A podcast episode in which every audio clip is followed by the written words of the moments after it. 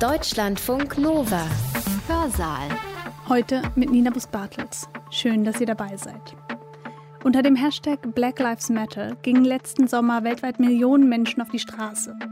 Anstoß für die Proteste war der Tod von George Floyd nach einem brutalen Polizeieinsatz in den USA. Doch auch Frauen sind regelmäßig Opfer von rassistischer Polizeigewalt. Ihre Namen hören wir jedoch kaum in den Medien. Unter dem Hashtag Say Her Name kritisieren schwarze Feministinnen, dass weibliche Opfer von Polizeigewalt so wenig Aufmerksamkeit bekommen. Doch schwarzfeministische Kritik ist nicht neu. Sie reicht zurück bis in die Zeit der Sklaverei. Subversive Praktiken und kleinere Sabotagen, wie das strategische Verlangsamen der versklavten Arbeit auf dem Feld, aber auch die Planung und Koordination von größeren Aufständen auf den Plantagen und die Flucht in die Freiheit wurden im Alltag schwarzer Frauen praktiziert und weiterentwickelt. Die schwarzfeministische Kritik nimmt die gelebten Erfahrungen von Diskriminierung und Gewalt als Ausgangspunkt für die Analyse und Kritik von gesellschaftlichen Verhältnissen und ihren Widersprüchen. Der Hashtag Black Lives Matter basierte auf Alicia Geisers Love Note to Black People. Stop giving up on Black life. Black people, I love you, I love us. Our lives matter. Die Black Lives Matter-Bewegung will Kriminalisierungs- und Strafregime überwinden. Diese Forderungen haben im schwarzen Feminismus eine lange Tradition, sagt Vanessa Aline Thompson. Sie ist Kulturanthropologin und Rassismusforscherin an der Europa-Universität Viadrina in Frankfurt-Oder. In ihrem Vortrag nimmt Vanessa Thompson euch mit in die Geschichte der schwarzen feministischen Bewegung. Von ihren Anfängen während der Sklaverei im 19. Jahrhundert bis zur transnationalen Vernetzung schwarzer feministischer Bewegungen heute. Ihr Vortrag heißt From Critiques of Strange Fruit to Roses That Grow from Concrete transnationale Artikulationen schwarzfeministischer Kritik. Und sie hat ihn am 3. Februar an der Europa-Universität Viadrina gehalten. Wir erleben ja gerade oder können auch beobachten, dass feministische Kämpfe sich in einer ganz wichtigen Konjunktur befinden und eigentlich global gerade überall zu sehen sind, wenn wir zum Beispiel an die Kämpfe um Selbstbestimmung und reproduktive Gerechtigkeit denken in Teilen von Osteuropa, aber auch Lateinamerika, die transnationalen Kämpfe gegen den Klimawandel, die vor allem auch von Feministinnen ganz wesentlich mitgeprägt werden und sich für eine Politik des Lebens und für ein Inbeziehungsein mit der Welt, auch mit der nichtmenschlichen Welt einsetzen. Und wir sehen auch zunehmend Mobilisierungen gegen Lager und Grenzen, die auch wesentlich von Gruppen von Migrantinnen mitgetragen werden und auch in die politische Landschaft getragen werden. Und zudem, und darauf werde ich heute meinen Fokus legen, also es wird noch mal ein bisschen breiter um die Dimension von Black Lives Matter gehen, weil wir im letzten Jahr die größten antirassistischen Proteste seit den 1960er Jahren in den USA beobachten konnten und die größten in ihrer internationalen oder auch transnationalen Dimension. Also sprich, es handelt sich um die Black Lives Matter Proteste, die dabei auch ganz wesentlich von schwarzen Frauen und nicht-binären Personen getragen, organisiert und koordiniert wurden. Und Black Lives Matter, die Bewegung als eine radikale intersektionale Bewegung, verweist auch auf Alternativen und Zukünfte, in denen es auch um die Überwindung von Kriminalisierung und von Strafregimen geht. Und dies ist auch Teil einer ganz bestimmten feministischen Tradition im schwarzen Feminismus. Und auf diese Tradition, die möchte ich Ihnen heute ein bisschen näher bringen und ein bisschen näher darauf eingehen. Das heißt, ich werde mich heute mit diesen Artikulationen, also mit diesen Wanderungen und Interventionen von schwarzfeministischer Kritik auseinandersetzen, weil ich mir gedacht habe, dass ich Ihnen gern in dem Vortrag so ein bisschen eine Einführung geben möchte, was schwarzfeministische Kritik eigentlich historisch eingebracht hat in feministische Archive, die ja auch wichtig sind für die Geschlechterforschung und vielleicht auch, was wir von ihr lernen können. Im ersten Punkt werde ich so ein bisschen in die Genealogie schwarzer feministischer transnationaler Theorie und Praxis einführen und werde ähm, dann im zweiten Punkt auf gegenwärtige Interventionen mit Bezug auf Kämpfe um schwarze Leben eingehen, also sprich die transnationale Dimension der Black Lives Matter-Bewegung. Und abschließend möchte ich den Beitrag von schwarzfeministischer Kritik für transnationale feministische Solidaritäten und eine Intersektionalität der Kämpfe diskutieren. Also der Vortrag hat, wie Sie sehen, drei Teile. Ich möchte aber beginnen mit dem Nachdenken und dem Teilen einer Episode intersektionaler struktureller Gewalt und Tötung in Deutschland. Am 19. Mai diesen Jahres wurde Christi Schwundeck vor zehn Jahren von der Polizei in einem Jobcenter in Frankfurt am Main erschossen. Es ist einer der Fälle, der weniger bekannt ist von institutionellem Rassismus bei Polizei und Justiz in Deutschland. Christi Schwundeck starb durch die tödlichen Schüsse einer Polizistin in einem Jobcenter in Frankfurt am Main. Als sie am Morgen des besagten Tages um 8.30 Uhr das Jobcenter im Frankfurter Gallusviertel betrat, musste sie bereits seit Tagen ohne Geld auskommen. Christi Schwunde kam 1995 aus Benin City nach Deutschland und beantragte Asyl. Sie erhält eine Aufenthaltsgenehmigung und jobbt über Jahre als Hilfsarbeiterin und Reinigungskraft. Nach der Heirat mit ihrem weißen deutschen Partner zieht sie nach Aschaffenburg. Nach ein paar Jahren geht die Ehe in die Brüche. Ihre Tochter aus erster Ehe, die mit ihr und ihrem Mann gelebt hat, kommt in eine Pflegefamilie, als Christi Schwundeck wegen Depression in einer Klinik behandelt werden muss. Seit da an kämpfte sie verzweifelt um das Sorgerecht sowie das erweiterte Umgangsrecht für ihre Tochter. Sie lebt seit Frühling 2011 in einem Wohnheim in Frankfurt am Main und arbeitete neben ihren Hartz-IV-Leistungen auf 400 Euro Basis als Köchin. Sie hatte bis zum 19.05. noch kein Geld erhalten und wollte von ihrem Sachbearbeiter eine Barauszahlung von 10 Euro nach geltender Rechtslage als Vorschuss ihres Erwerbslosengeldes bekommen. Ihr Sachbearbeiter weigert sich, die Barauszahlung vorzunehmen und fordert Christi Schwundeck aufzugehen. Sie bleibt ruhig sitzen und will erst gehen, wenn man ihr die 10 Euro gegeben hat, heißt es in den Medien. Um 8.50 Uhr geht bei der Frankfurter Polizei ein Notruf ein. Eine Frau randaliere und weigere sich, das Gebäude zu verlassen. Als die zwei Polizeibeamten um 9 Uhr das Büro betreten, befinden sich bereits vier Personen im Raum. Der Sachbearbeiter, dessen Vorgesetzter, zwei Personen vom Sicherheitsdienst und Christi Schwundeck. Und dann sind praktisch noch die zwei Polizeibeamtinnen hinzugekommen. Wenige Minuten später fällt ein Schuss. Christi Schwundeck erliegt später ihren schweren Verletzungen im Bauchraum. Bis heute ist nicht aufgeklärt, was in dem Zimmer 22 in dem Jobcenter an dem Tag passiert ist. Im Januar 2012 hat die Staatsanwaltschaft das Verfahren gegen die Polizeibeamtin, die die 39-Jährige getötet hat, eingestellt. Sie habe aus Notwehr gehandelt. Dabei waren die Aussagen der anwesenden Zeuginnen alles andere als deckungsgleich. Christi Schwundeck soll ein Küchenmesser aus ihrer Tasche gezogen und damit gedroht haben, einen Polizisten zu verletzen. Die Polizeibeamtin hat dann einen Schuss abgegeben. Kurz zuvor soll Christi Schwundeck einen Schritt auf die Beamtin zugemacht haben. Der andere Polizeibeamte und der Sachbearbeiter bestreiten dies aber und sagten aus, die Polizeibeamtin habe gleich geschossen und Christi habe sich gar nicht auf sie zubewegt.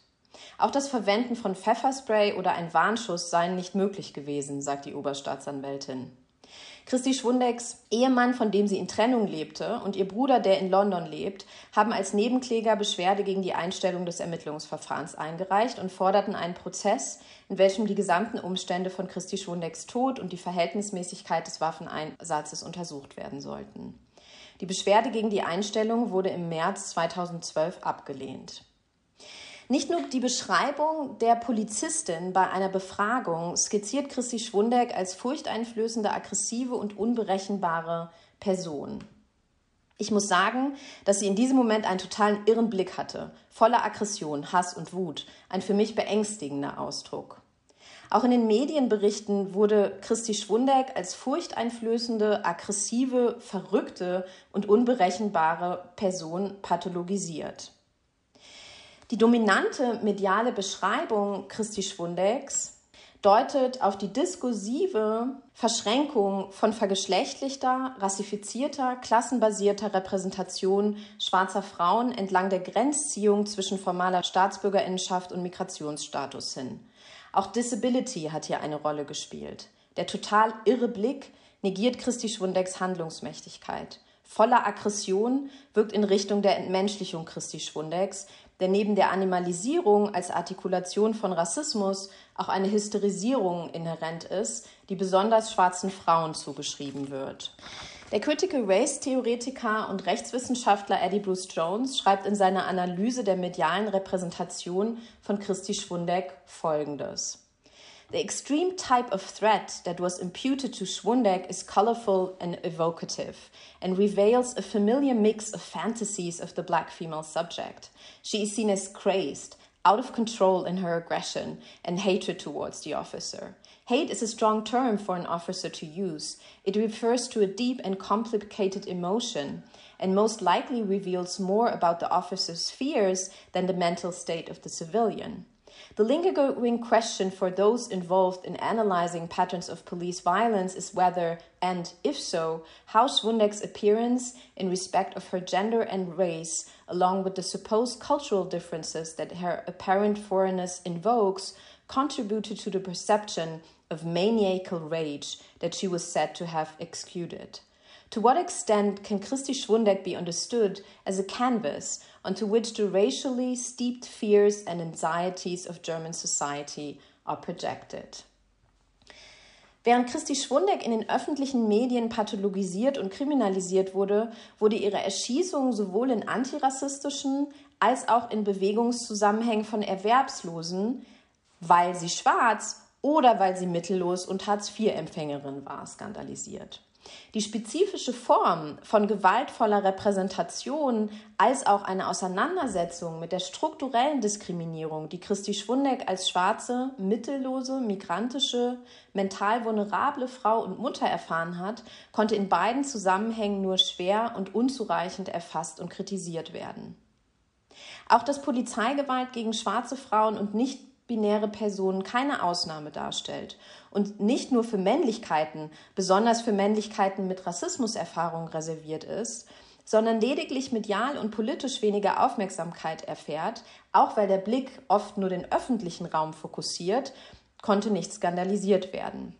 Erst nach der Gründung einer Initiative im Gedenken an Christi Schwundeck konnte Christi Schwundecks spezifische Gewalt- und Brutalisierungserfahrung ein wenig politisch thematisiert werden. Die Unsichtbarmachung und Fortschreibung von strukturellen politischen und repräsentationalen Dimensionen der Gewalt gegen schwarze Frauen und schwarze queere und nicht-binäre Personen in dominanten Diskursen sowie in gegenhegemonialen Bewegungen und Diskursen und Politiken bildet einen der wichtigsten Ausgangspunkte und Bezugspunkte schwarzfeministischer Kritik. Diese zielt darauf ab, die Verschränkungen gesellschaftlicher Herrschafts-, Unterdrückungs- und Ausbeutungsverhältnisse vor dem Hintergrund der Versklavung und des Kolonialismus, verstanden als kapitalistische Projekte der Überausbeutung, in ihren verschiedenen Artikulationen, also räumlich, mit Bezug auf Wissensproduktion, symbolisch, kulturell, historisch, politisch und ökonomisch zu analysieren und zu kritisieren. Dabei lässt sich schwarzfeministische Kritik nicht auf einen Gründungsmoment, eine bestimmte Disziplin oder einen bestimmten Ort festlegen. Vielmehr handelt es sich um eine transdisziplinäre, transnationale, verschränkte, multidirektionale Formation, die sich von den Rändern her formuliert. Schwarzfeministische Kritik, so vielstimmig sie in Fokus, Methoden und Theorietradition auch sein mag, versteht Wissen als situiert, aber nicht relativ. Zentral sind hierbei die Analyse und die Kritik des interdependenten, also des verschränkten Verhältnisses von materieller Erfahrung, Reproduktion von gesellschaftlichen Verhältnissen, Macht und Wissensformation. So zeigt, und jetzt gehen wir zeitlich ganz schön zurück, die Intervention von Sojourner Truth die oft als ein ganz wesentlicher historischer Beitrag im Rahmen schwarzer feministischer Kritik angeführt wird, dass diese sich gleichzeitig gegen die Leerstellen von emanzipatorischen Bewegungen sowie gegen die vergeschlechtlichten und rassifizierten Implikationen vom kolonialen Kapitalismus richtet. Das beinhaltet natürlich auch, also gerade in ihrem Fall, die Plantagenökonomien. In ihrer berühmten Rede Ain't I a Woman auf der Women's Convention in Akron, Ohio im Jahre 1851 ging es ihr um die Kritik an einem weißen Feminismus, der die Kategorie Frau universal für sich beanspruchte rassifizierte Gruppen und in diesem Falle besonders schwarze Frauen ausschloss und zudem eine Rolle der Komplizinnenschaft in der kolonialen Ausbeutung und Unterdrückung von rassifizierten Gruppen spielte. Zugleich kritisierte Truth aber auch die abolitionistische Bewegung, also die Bewegung, die sich für die Abschaffung von Versklavung einsetzte. Und sie kritisierte diese Bewegung für ihren Androzentrismus, weil es da hauptsächlich um die Rechte von Männlichkeiten ging der die Perspektiven und Erfahrungen schwarzer Frauen aus der Bewegung ausschloss. In den Debatten um die Kämpfe für das Wahlrecht, als auch in den abolitionistischen Bewegungen sowie mit Bezug auf eine Kritik an die feministischen Suffragetten erklärte sie, There is a great deal of stir about colored men getting their rights, but not a word about the colored women theirs. You see, the colored man will be masters over the women, and it will be just as bad as it was before. So I am for keeping the thing going while things are stirring. Because if we wait till it is still, it will take a great while to get it going again. Doch schwarze feministische Kritik richtet sich nicht nur gegen die Universalansprüche eines weißen Feminismus und seiner Komplizinnenschaft sowie gegen den Androzentrismus und das marginalisierte Patriarchat innerhalb schwarzer Bewegungen, sondern gleichzeitig auch gegen die Ausbeutungs- und Unterdrückungsverhältnisse im kolonialen Kapitalismus. So spricht Truth auch die vergeschlechtlichten Formen der kapitalistischen Ausbeutung in den Plantagenwirtschaften an, die schwarze Frauen durch das erleben und erleiden mussten, was Angela Davis the Equality of Oppression genannt hat. Angela Davis beschreibt in ihrem bekannten Text Reflecting on the Black Woman's Role in the Community of Slaves von 1972, wie schwarze Frauen von dem Mythos der weißen Weiblichkeit ausgeschlossen wurden, damit der möglichst größte Mehrwert von ihrer Versklavungsarbeit extrahiert werden konnte. Schwarzen Frauen wurde Weiblichkeit auf den Plantagen aberkannt, das heißt, sie mussten genauso hart arbeiten wie schwarze Männer. Gleichzeitig wurden sie systematisch Opfer von sexualisierter Gewalt und wurden so je nach Nutzen gegendert oder degendert wie die schwarze US-amerikanische Feministin Hortense Spillers das in ihrem bekannten Aufsatz Mama's Baby, Papa's Maybe, an American Grammar Book genannt hat. Sie schreibt, This problematizing of gender places her, in my view, out of the traditional symbolics of female gender, and it is our task to make a place for this different social subject. In doing so, we are less interested in joining the ranks of gendered femaleness than gaining the insurgent ground as female social subject. In ihrem 1990 erschienenen Grundlagenwerk Black Feminist Thought, Consciousness and the Politics of Empowerment aktualisiert und erweitert die schwarze Feministin und Standpunkttheoretikerin Patricia Hill Collins die von Sojourner Truth und von Angela Davis und Hortense Spillers konzeptualisierten, hervorgehobenen Unterschiede und fragt, If women are allegedly passive and fragile, then why are black women treated as mules and assigned heavy cleaning chores? If good mothers are supposed to stay at home with their children, then why are US black women on public assistance forced to find jobs and leave their children in daycare? If women's highest calling is to become mothers, then why are black teen mothers pressured to use Norplant and Depo-Provera?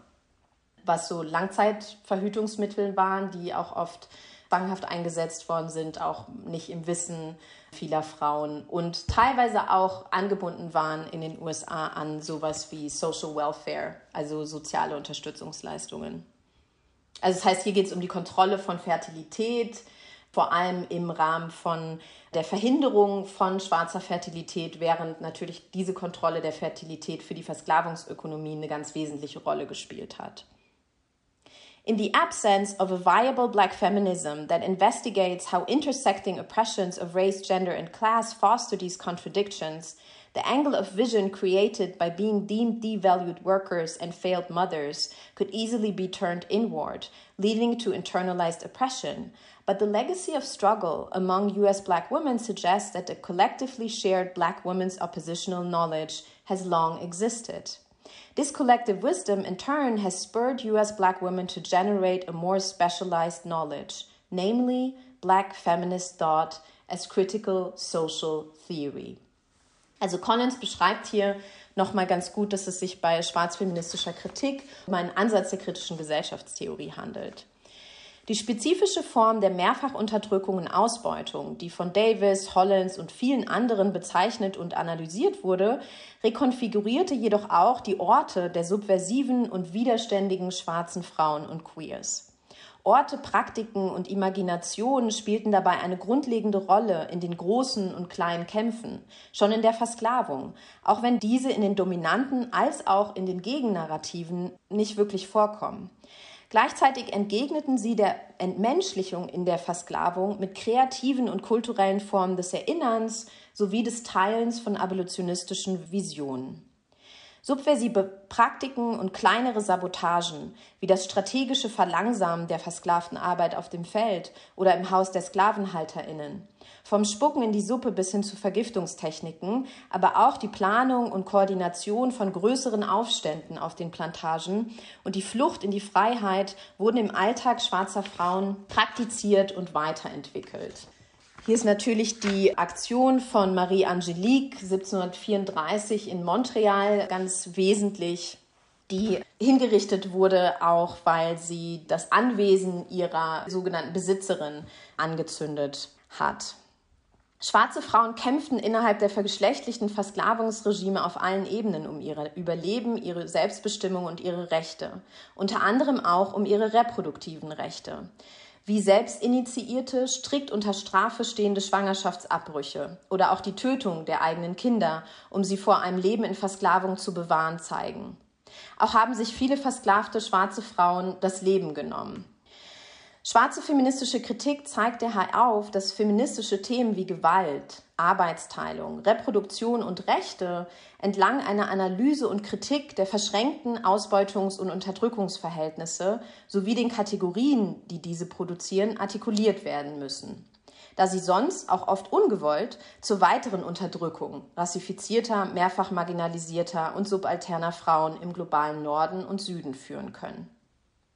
Schwarze Feministinnen, Feministinnen of Color und postkoloniale Feministinnen haben bereits in den 1960er und 1970er Jahren darauf verwiesen, dass es beispielsweise bei reproduktiven Rechten nicht nur um die Legalisierung von Abbrüchen gehen kann, sondern dass die Verbindungen von Zwangssterilisierung als Bevölkerungskontrolle, Eugenik und den Diskursen um reproduktive Rechte aus dem Mainstream-Feminismus analysiert werden und kritisiert werden müssen.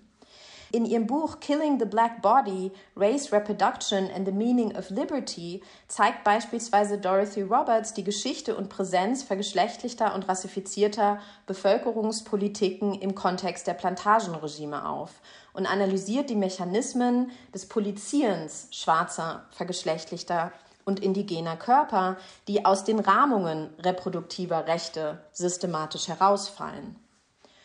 Hier sind neuerdings auch für diejenigen von Ihnen, die das weiter interessiert, die Arbeiten von Kalpana Wilson ziemlich spannend, die das auch nochmal vor dem Hintergrund von ähm, sogenannten Entwicklungspolitiken und den Diskursen sowie um Politiken von Nachhaltigkeit diskutiert.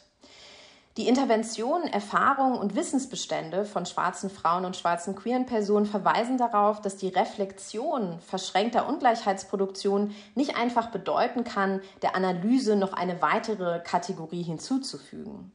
Vielmehr deuten sie darauf hin, dass komplexe neue Formen der Unterdrückung und Ausbeutung entstehen, die eine grundlegende und historisierende Revision von feministischen Themen und politischen Zielsetzungen bedürfen. Ähnlich verhält es sich mit schwarzfeministischer Kritik im Rahmen von Arbeitskämpfen gegen Ausbeutung oder institutionalisierte antischwarze Gewalt. Aber auch im Bereich der feministischen Ökologien. Und das können wir auch gegenwärtig sehen, wenn wir zum Beispiel an die Klimaaktivistin Vanessa Nakate aus Uganda denken, die auch ganz wesentliche Kritik nochmal an der Fridays for Futures Bewegung formuliert hat, als eine Frau, die aus dem globalen Süden, sprich das heißt auch vor allem mit Bezug auf Uganda, aber den afrikanischen Kontinent, aus einer feministischen Perspektive einer Bevölkerung heraus, die besonders vom Klimawandel betroffen sein wird und auch schon ist. In den 1950er und 60er Jahren wurden diese kritischen Interventionen noch loser artikuliert, oft auch in der schwarzfeministischen Kulturproduktion oder auch in den bewegungspolitischen Räumen. Denn die Räume für schwarze feministische Theorie und Praxis waren die Küchen, die Community-Zentren, die Umkleideräume der kleinen Jazz- und Bluesbars, wie die Songs der schwarzen queeren MusikerInnen Gertrude Maroney, Bessie Smith und Gladys Bentley, die in ihren Songs eine Kritik an dominanten Repräsentationen von heteronormativen, romantischen, monogamen Beziehungen, Konzeption von Familie, Geschlechterrollen und Genderidentitäten artikulierten. Mitte der 1960er Jahren wurden viele Organisationen gegründet von schwarzen queeren Frauen und Women und Queers of Color. Im Jahre 1968 gründete beispielsweise Fannie Lou Hammer mit anderen schwarzen Frauen die Third World Women's Alliance. Dabei ging es vor allem auch um die transnationale Vernetzung mit Frauen aus dem globalen Süden. Beispielsweise wurde dann auch die Kampagne Wages for Housewives also Löhne für Hausarbeit, durch diese Perspektiven wesentlich herausgefordert. Also es gab dann ein Statement von Black Women for Wages for Housework und dann gab es noch ein Statement, was sie zusammen mit Third World Women geschrieben haben, das praktisch interveniert hat und äh, gesagt hat, okay, wir müssen auch nicht nur die Frage von Lohn für Hausarbeit thematisieren, sondern was ist auch mit denjenigen, die äh, mehrfach prekarisiert sind und die auch lange die Hausarbeit für andere machen mussten, vor dem Hintergrund von Versklavung und Kolonisierung. Im Jahre 1974 gründete sich das schwarz-lesbische sozialistische Kollektiv Combahee River Collective, das seinen Namen dem Underground Railroad Combahee River Raid aus dem Jahre 1863 verdankt und von Harriet Tubman dadurch geprägt wurde, dass sie hier die Befreiung von 750 versklavten Menschen koordinierte. Das Combahee River Collective Statement gilt auch als eines der ersten Dokumente, das Intersektionalität explizit anspricht und eine intersektionale Analyse und Kritik fordert. The most general statement of our politics at the present time would be that we are actively committed to struggling against racial, sexual, heterosexual, and class oppression, and see as our particular task the development of integrated analysis and practice based upon the fact that the major systems of oppression are interlocking. The synthesis of these oppressions creates the conditions of our lives. As black women, we see black feminism as the logical political movement to combat the manifold and simultaneous oppressions that all women of color face. Gender, Rasse in Anführungsstrichen und Klasse werden hier nicht als distinkte und additive Kategorien konzeptualisiert, sondern in ihrer Verschränkung und Wechselwirkung mit Bezug auf die Verhältnisse, die sie produzieren, gedacht. Es wurden intersektional feministische Räume und Zusammenhänge geschaffen, die sich an den Schnittstellen von Antirassismus, Anti-Heterosexismus und Kapitalismuskritik sowie Theorie Praxis verorteten. Sie spielten wesentliche Rollen in historischen Ereignissen für die Frauen als auch für die LGBTIQ-Bewegung. Dies zeigten beispielsweise die Intervention der schwarzen Transfrau Marsha P. Johnson, also hier zu sehen mit Sylvia Rivera, die beide wichtige Figuren in den Stonewall Riots im Jahre 1969 in New York waren. Gemeinsam gründeten die beiden das Kollektiv Street Transvestite Action Revolutionaries Star und erkämpfen das erste besetzte Hausprojekt für junge Wohnungslose und kriminalisierte Transpersonen of Color in den USA. Das Kollektiv entwickelte Praktiken und Alternativen von transformativer Sicherheit und Sorge füreinander sowie alternativen Formen von Kinship. Diese Interventionen und Praktiken gelten auch als Wegbereiter für die Intersektionalitätsforschung. Den Begriff selbst Intersektionalität führte freilich allerdings erst die schwarze US-amerikanische Juristin Kimberly Crenshaw im Jahre 1989 ein. Als Rechtswissenschaftlerin intendiert sie mit diesem Konzept auf die spezifischen Erfahrungen aufmerksam zu machen, bei denen unterschiedliche Diskriminierungen zusammenwirken und zu ganz eigenen Konstellationen amalgamieren. Intersektionalität, wie Katharina Weigenbach das mal formuliert hat, liefert dabei zwei zusammenhängende Beiträge. Zum einen werden mehrere soziale Kategorien in ihren Wechselbeziehungen analysiert, zum anderen wird versucht, die unterschiedlichen Ebenen, auf denen Machtverhältnisse operieren, also soziale Strukturen, Institutionen, soziale Praktiken, symbolische Ordnungssysteme oder Subjektformationen miteinander in Beziehung gesetzt.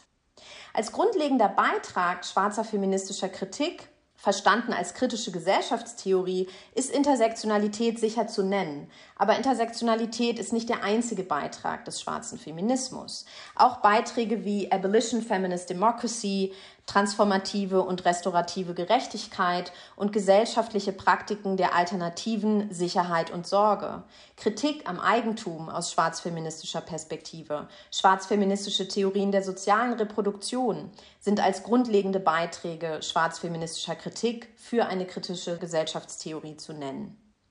Und diese Beiträge und Interventionen wandern im Sinne von Edward Saids Traveling Theories und entlang dessen, was Paul Gilroy als den Black Atlantic konzeptualisiert hat. Also entlang der transnationalen, translokalen und multilokalen Wege und Formationen, die vor dem Hintergrund struktureller Formen von antischwarzer Gewalt eine diasporische Multiplizität ermöglicht haben. Schwarze feministische Kritik artikuliert sich auch entlang entfernter Verbindungen in der Diaspora, im Exil, im ethischen Reisen und im Schaffen transnationaler Wissensräume und solidarischer Praktiken. Schwarze TheoretikerInnen gehörten zum Beispiel neben migrantischen und jüdischen sowie Frauen, die von der Gesellschaft behindert werden, auch in Deutschland zu den WegbereiterInnen der Intersektionalitätsforschung, aber auch zu generell einem ganz wichtigen Archiv feministischer Bewegungen in Deutschland.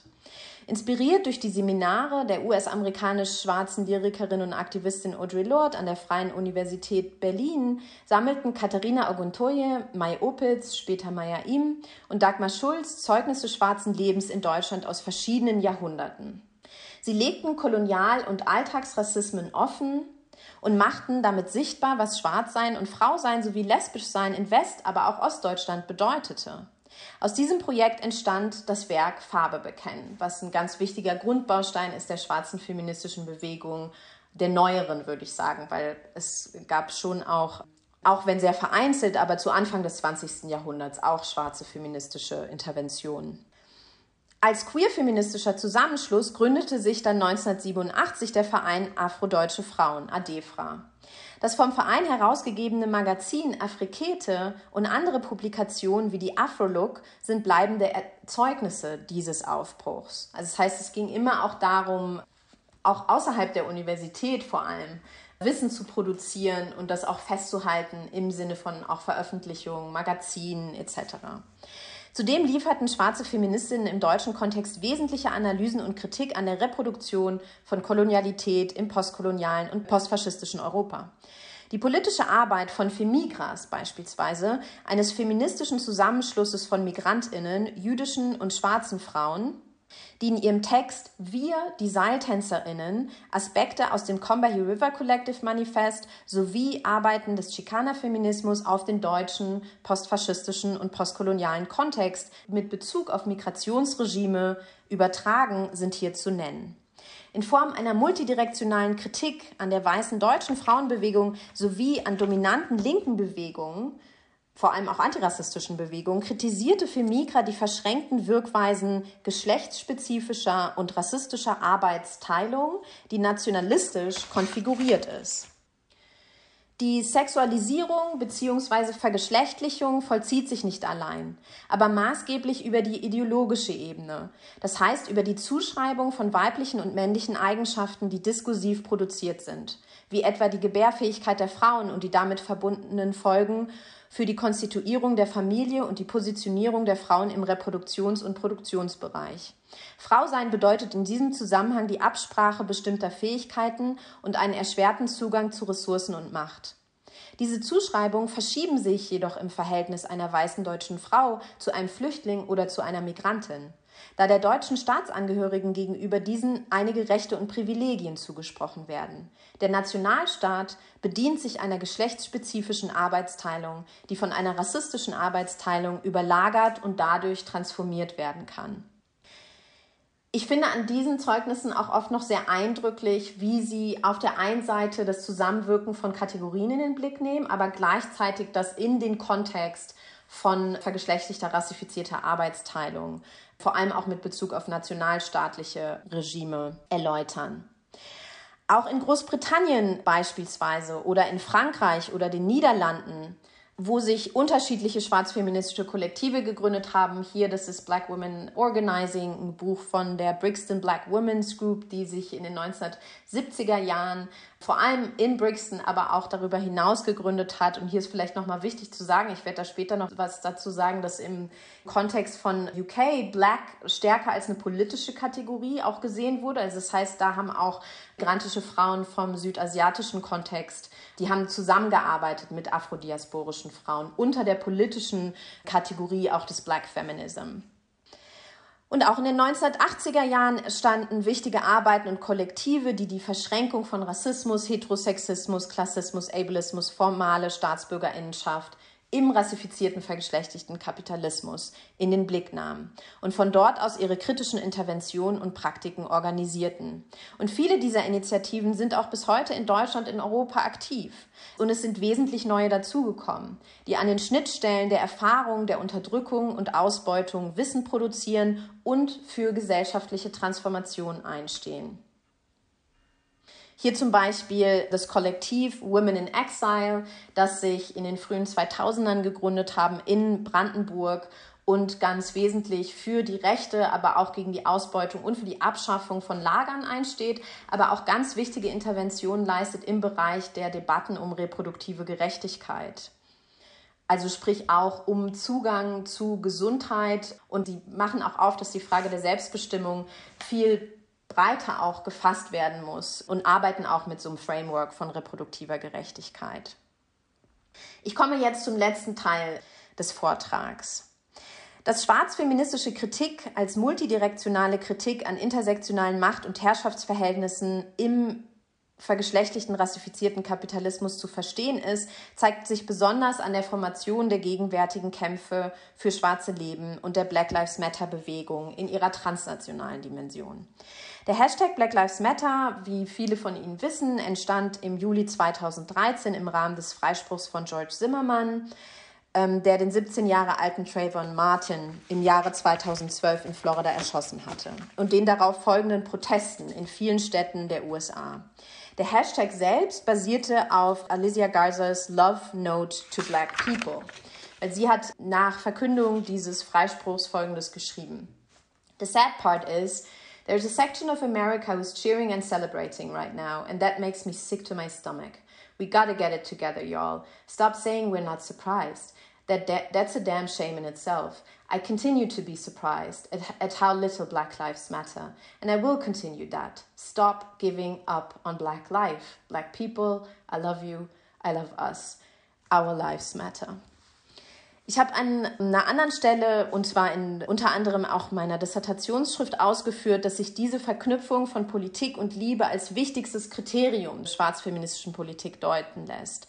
Und Verknüpfung von Liebe und Politik kann auch nach dem schwarzpragmatischen Philosophen Cornel West verstanden werden als Justice is what love looks like in public. Dabei versucht die Black Lives Matter Bewegung die Erfahrungen und Perspektiven von queeren schwarzen Menschen und schwarzen Transmenschen und mittellosen und undokumentierten schwarzen Menschen, besonders schwarzen Transfrauen, ins Zentrum zu stellen. Damit vollzieht sie auch eine interne Kritik an den Ausschlüssen der intersektionalen Bewegungen der 1980er und 1990er Jahre, die die Wirkweisen von Heterosexismus und Heteronormativität und Ableismus oft vernachlässigt haben. Dies muss jedoch ständig neu erkämpft werden, wie beispielsweise Kampagnen wie Say Her Name zeigen, die selbst im Kontext der Black Lives Matter Bewegung, die ja von drei schwarzen queeren Frauen gegründet wurde, die alle aus politischen Bewegungszusammenhängen auch kommen, immer wieder neu eingefordert werden muss. Also selbst in dieser ja, sehr dezentralisierten Netzwerkbewegung müssen immer wieder Interventionen passieren, dass es nicht nur um die Tötung schwarzer Männlichkeiten geht. Das heißt, das ist etwas, was ständig neu erkämpft werden muss, wie die Initiative Say Her Name zum Beispiel auch zeigt. Auch der Innenraum von aktivistischen Zusammenhängen, Formen von Care und Support wird in Bezug auf die Feminismen in der Black Lives Matter Bewegung stärker in den Blick genommen.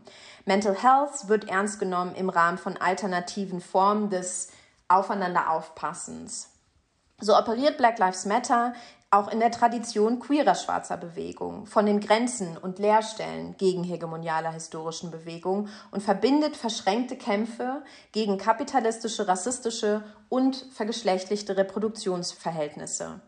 Das beinhaltet Kämpfe um Deinvestition von öffentlichen Ressourcen in Polizei und Gefängnisse, aber die Kämpfe um schwarze Leben gehen weiter und es geht auch über Karzerierungsregime, also Strafregime hinaus in Bezug auf die Kämpfe von Migrantinnen, Kämpfe gegen Abschiebung und Illegalisierung, gegen Umweltrassismus, Gentrifizierung und urbane Kommodifizierung, gegen häusliche und sexualisierte Gewalt, Formen der langsamen Gewalt, Ableismus, Wohnungslosigkeit, Kämpfe für und ökologisch soziale Gerechtigkeit, eine Stärkung des Schwarzen und of Color, HIV-Positiv und AIDS-Aktivismus, innerhalb dessen schon lange darauf hingewiesen wird, dass die AIDS-Krise als Artikulation einer Krise des Gesundheitssystems und die Krise der Kriminalisierung und Versicherheitlichung seit den späten 1980er Jahren eigentlich auch zusammengelaufen sind.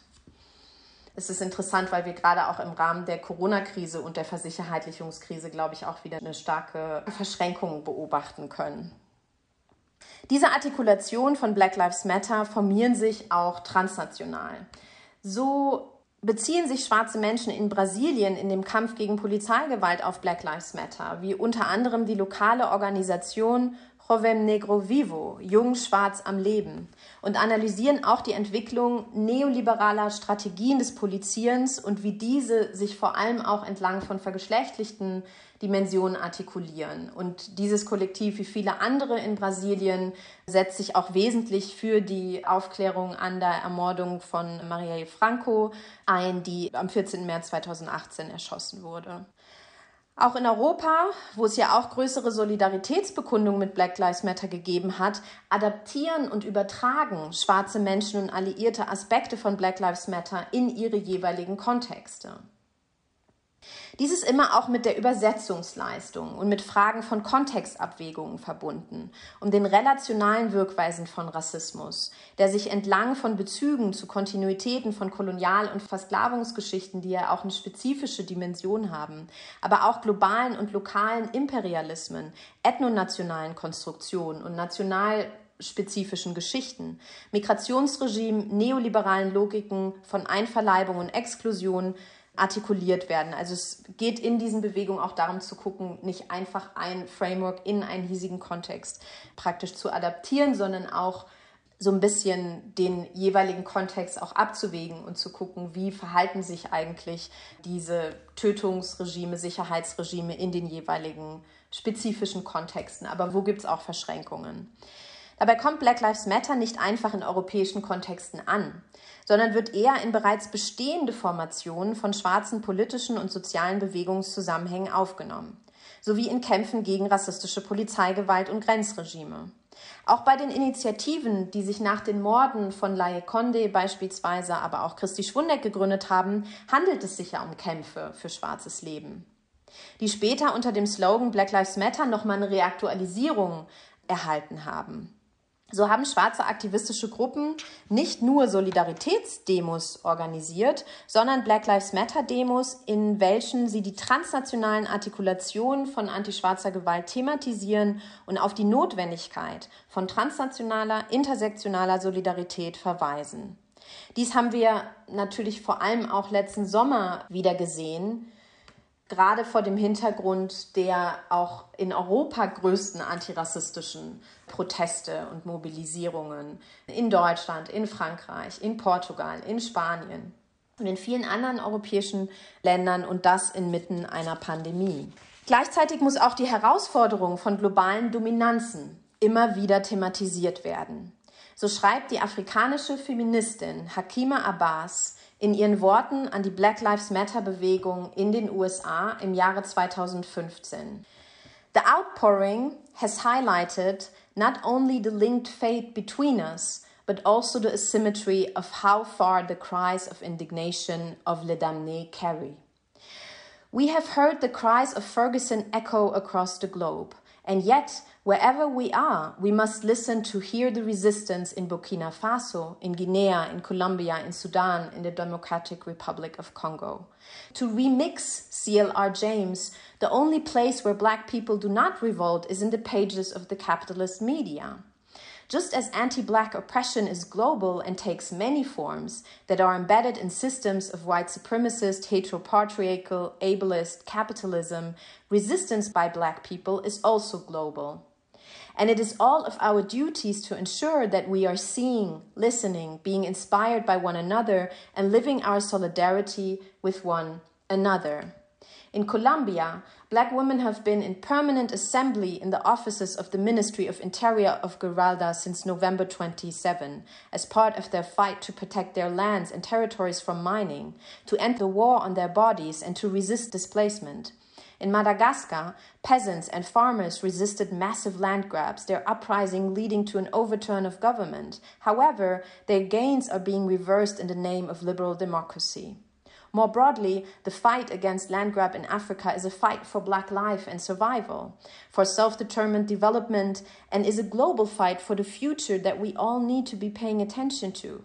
With the collaboration of African governments and elites, about 20 million hectares of farmland has been grabbed since 2008, using the all too familiar justification that land is unoccupied or unused. The land claims of pastoralists, women, peasants, and small scale farmers are marginalized from formal land rights processes and access to law and institutions by the colonial framework of land ownership that favors markets and businesses land use that is non commercial, including medicinal, spiritual, or grazing for pasture, is ignored to make way for large scale, high yield production.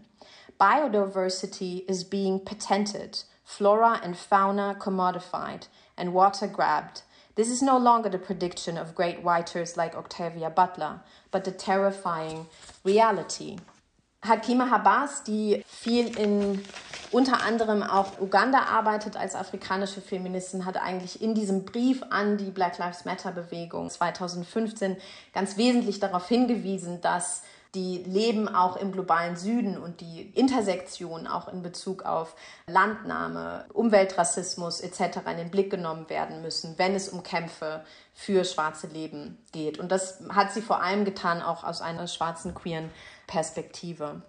Auch gegenwärtig haben wir auch letzten Sommer gesehen, wie sich eine transnationale Dimension auch formiert hat, auch wenn die eingefordert werden musste von vor allem afrikanischen und schwarzen Feministinnen aus dem globalen Süden. Ein Beispiel ist hier die End-SARS-Bewegung aus Nigeria, die sich direkt an die transnationalen Dimensionen von Black Lives Matter anknüpfte und schwarze Bewegungen herausgefordert hat, sich nicht nur auf den globalen Süden zu konzentrieren. Als Praxis der Reflexion ermöglicht schwarz-feministische Kritik auch die Selbstbefragung der eigenen Produktion von Lehrstellen. Ich möchte jetzt abschließend zwei verschränkte Aspekte hervorheben, die meines Erachtens nach einen ganz grundlegenden Beitrag schwarzfeministischer Kritik für transnational feministische Solidaritäten darstellen. Der erste bezieht sich auf die Frage der Identität. Ich meine, dass sich bei diesen Formen von schwarzfeministischen Politiken eher von Politics Beyond Identity sprechen lässt, als von Identity Politics. Bei Kämpfen um schwarzes Leben handelt es sich eher um Bewegungszusammenhänge schwarzer Solidaritäten. Das heißt, die Erfahrung von vergeschlechtlichten antischwarzem Rassismus und intersektionalen Ausbeutungs- und Unterdrückungsformen ist Ausgangspunkt der Mobilisierung und nicht eine Konzeption von kollektiver schwarzer Identität, die praktisch für alle gilt. Die Mobilisierung von Black Lives Matter weisen somit auch auf Alternativen hin, die über die Engpässe und Fallstricke von kollektiven Identitäten einerseits sowie auch viele poststrukturalistische Ansätze der Kritik an gelebter Erfahrung andererseits hinausgehen. Ich habe das woanders als eine Form von Black Feminist Power beschrieben, eine, die immer auch, aber niemals nur schwarz ist. Also was die direkte gelebte Erfahrung angeht. Das ist ein gutes Beispiel sind natürlich die schwarzfeministischen Formationen hier in UK, wo Schwarz als eine politische Kategorie auch abgelöst wurde von afrodiasporisch für eine bestimmte intersektionale, materialistische Haltung und Politik. Der zweite bezieht sich auf die Frage der Intersektionalität. Ich verstehe Black Lives Matter nicht nur als intersektional in Bezug auf Verschränkung von Erfahrungen der Diskriminierung, Ausbeutung und Unterdrückung, sondern auch in Bezug auf was Angela Davis als Intersectionality of Struggles bezeichnet hat. Initially, intersectionality was about bodies and experiences, but now we need to expand this. How do we talk about bringing various social justice struggles together across national borders as an intersectionality of struggles? Eine Intersektionalität der Kämpfe, wie sie Black Lives Matter transnational und vielfältig gegen Einschließung und Straflogiken, Ausbeutung und Kontinuität von Versklavung und Kolonialismus, neoliberalen Kapitalismus, Abschiebung und Migrationsregimen, gegen Umweltrassismus, Ableismus und Heterosexismus und für sozioökonomische, ökologische und transformative Gerechtigkeit führt, stellt meines Erachtens einen grundlegenden Beitrag für den Aufbau feministischer transnationaler Allianzen dar. Vielleicht auch gerade, weil das Angelegtsein der Reflexion über die Ausschlüsse Teil der Archive und der Praktiken und auch der Wissensproduktion schwarzfeministischer Kämpfe ist. Das war Vanessa Eileen Thompson. Ihr Vortrag heißt From Critiques of Strange Fruit to Roses That Grow from Concrete. Transnationale Artikulationen schwarzfeministischer Kritik und sie hat ihn im Rahmen der Ringvorlesung von Viadrina Lehrenden der Gender Studies und Queer Theory gehalten. Deutschlandfunk Nova. Hörsaal. Samstag und Sonntag um 18 Uhr. Mehr auf deutschlandfunknova.de.